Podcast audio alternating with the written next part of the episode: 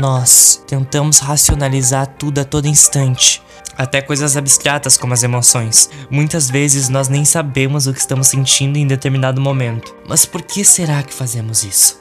Bom, é sobre isso que a gente vai falar hoje. Olá, seja muito bem-vindo. Eu me chamo Júnior Meirelles e esse aqui eu não deixo o café esfriar. Episódio 4: O problema de racionalizar emoções. Ah, e bom, antes da gente ir pro episódio, eu queria te pedir, como de costume, para pegar um cafezinho, pra gente conseguir bater esse bate-papo gostoso. E se você não gostar de café, pega um chá ou alguma outra bebida que esteja ao seu alcance e você goste pra gente conseguir bater esse papo bem gostoso, tá? Então é isso, vamos pro episódio.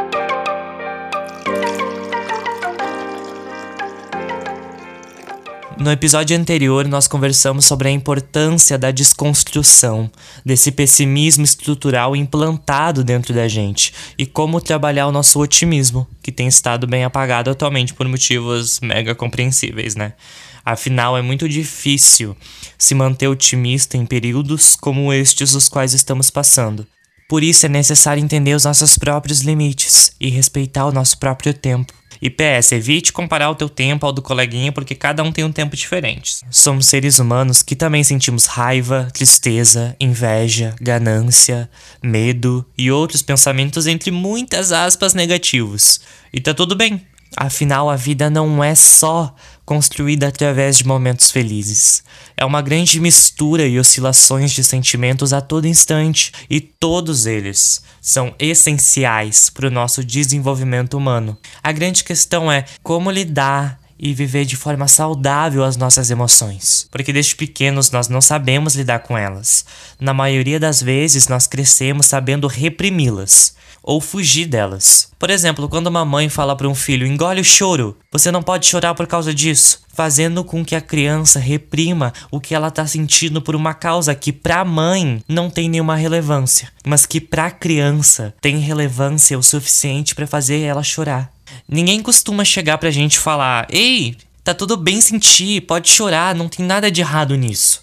A falta de aceitação de nossas próprias emoções e sensações fazem com que nós criemos uma casca dura e real em volta de nós. Afinal, são as nossas emoções que nos tornam humanos, e reprimi-las ou tentar escondê-las só vai fazer com que elas se acumulem de um tal jeito que pode vir a nos romper por dentro, de tal forma que pode vir a desencadear um transtorno mental, como depressão, anorexia, bulimia, psicose, entre outros. Nós aprendemos ao longo da vida, de forma inconsciente, a não sentir as coisas, porque, de acordo com a sociedade, sentir é errado, não é ético, entendem? Por exemplo, quando sentimos medo de uma coisa supostamente fútil, nós tentamos nos convencer racionalmente dizendo: Nossa, não precisa ter medo disso, isso é tão superficial, por que é que eu tenho medo disso? E mesmo dizendo isso para si mesmo, você continua com medo, só que fingindo que não tá. Nós tentamos medir as nossas emoções de forma racional. Então, de acordo com a sua linha de pensamento, você não pode sentir medo daquilo porque em algum momento da sua vida você absorveu que aquilo é algo fútil e que não deveria estar te estimulando tal emoção. Só que isso é só mais uma construção mental irreal criada a partir de costumes éticos. Eu vou exemplificar porque às vezes eu me empolgo e acabo falando de uma forma bem chata. Medo de borboleta. Ai, todo mundo acha a borboleta uma coisa linda, né? Mas aí chega lá e você caga de medo do bichinho. Daí quando você fala isso pra alguém, essa mesma pessoa diz: Ai, mas por que ter medo? É um bicho tão lindo. E isso não te faz sentir menos medo. É a mesma coisa que você estar triste e alguém dizer: Fica bem. Tipo, nossa, eu não tinha pensado nisso. Muito obrigado. Agora estou bem e minha tristeza evaporou como nuvens que percorrem o grande céu rosa de uma vida feliz. Entende o que eu tô tentando dizer? O que é fútil para você pode ser mega relevante para mim, a ponto de me causar uma tal sensação, e vice-versa. Afinal, toda caminhada é diferente. E o que a gente sabe da vida do colega muitas vezes é pouco comparado a tudo que ele viveu. Então não cabe a gente a definir o que é fútil e relevante para o próximo. Portanto, respeitemos a dor do amiguinho. Uma coisa importante que vale ressaltar é que nós não somos nossas emoções. Nós apenas passamos por elas. É aquele velho ditado: não é sobre ser, é sobre estar. Tipo quando alguém te pergunta: Você é feliz?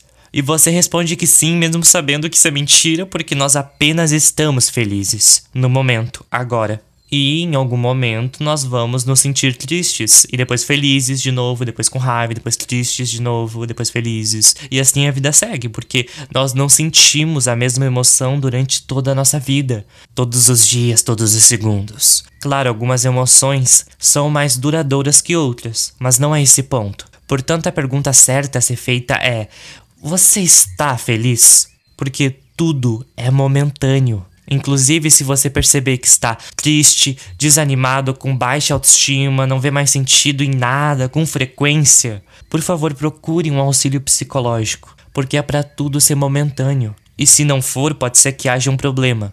Portanto, não é certo racionalizar emoções, porque elas são abstratas. Por isso que é tão difícil colocar elas em palavras às vezes. Eu quero que vocês se lembrem dessa frase. Não é sobre fazer sentido, é sobre sentir.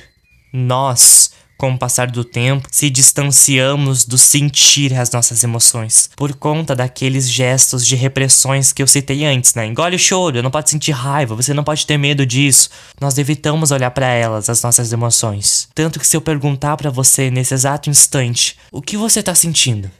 Você vai saber me responder? Eu acredito que no lugar de você sentir, essa pergunta vai cair no racional. E você vai acabar se questionando racionalmente, tá, o que eu tô sentindo agora? No lugar de só sentir. Vocês entendem como nós estamos acostumados a racionalizar tudo a todo instante.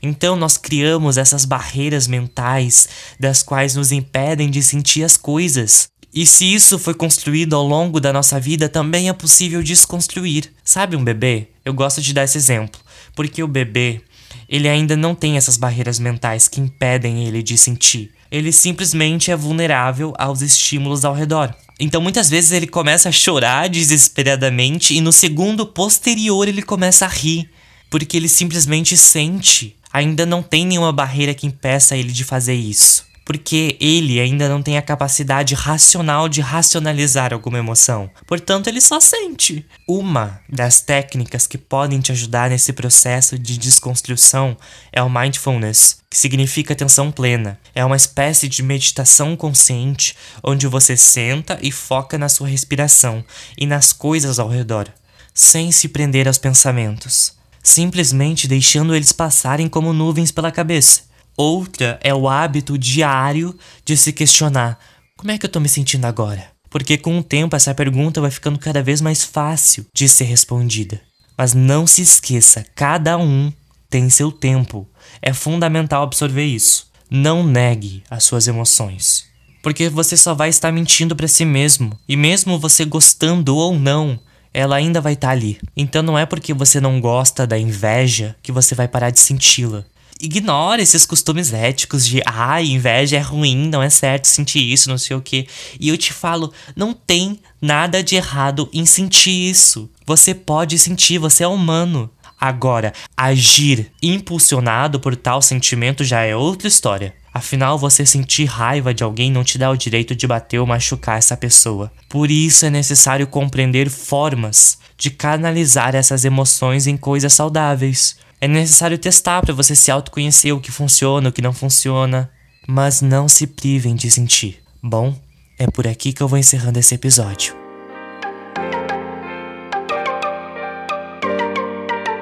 Bom, se você gostou, se você escutou até aqui, eu quero te pedir para compartilhar este episódio com seu amigo no WhatsApp, com a família. Compartilha também através do Instagram, pelo direct, manda pro amiguinho, compartilha via stories. Eu gosto muito que o Não Deixe o Café Esfriar seja um momento de interação. Então, se você quiser falar alguma coisa que pensa a respeito, se quiser dar uma opinião, se quiser ter um contato mais direto comigo, basta você me seguir no meu Instagram, que é jrmeireles com dois i.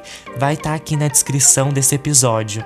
Bom, muito obrigado a você que escutou até aqui. Lembrando que toda segunda agora vai ter episódio novo. Não se esqueça de ouvir os outros episódios que tem por aí. Com esse já somam quatro. Bom, até o próximo. E foi isso, gente. Muito obrigado.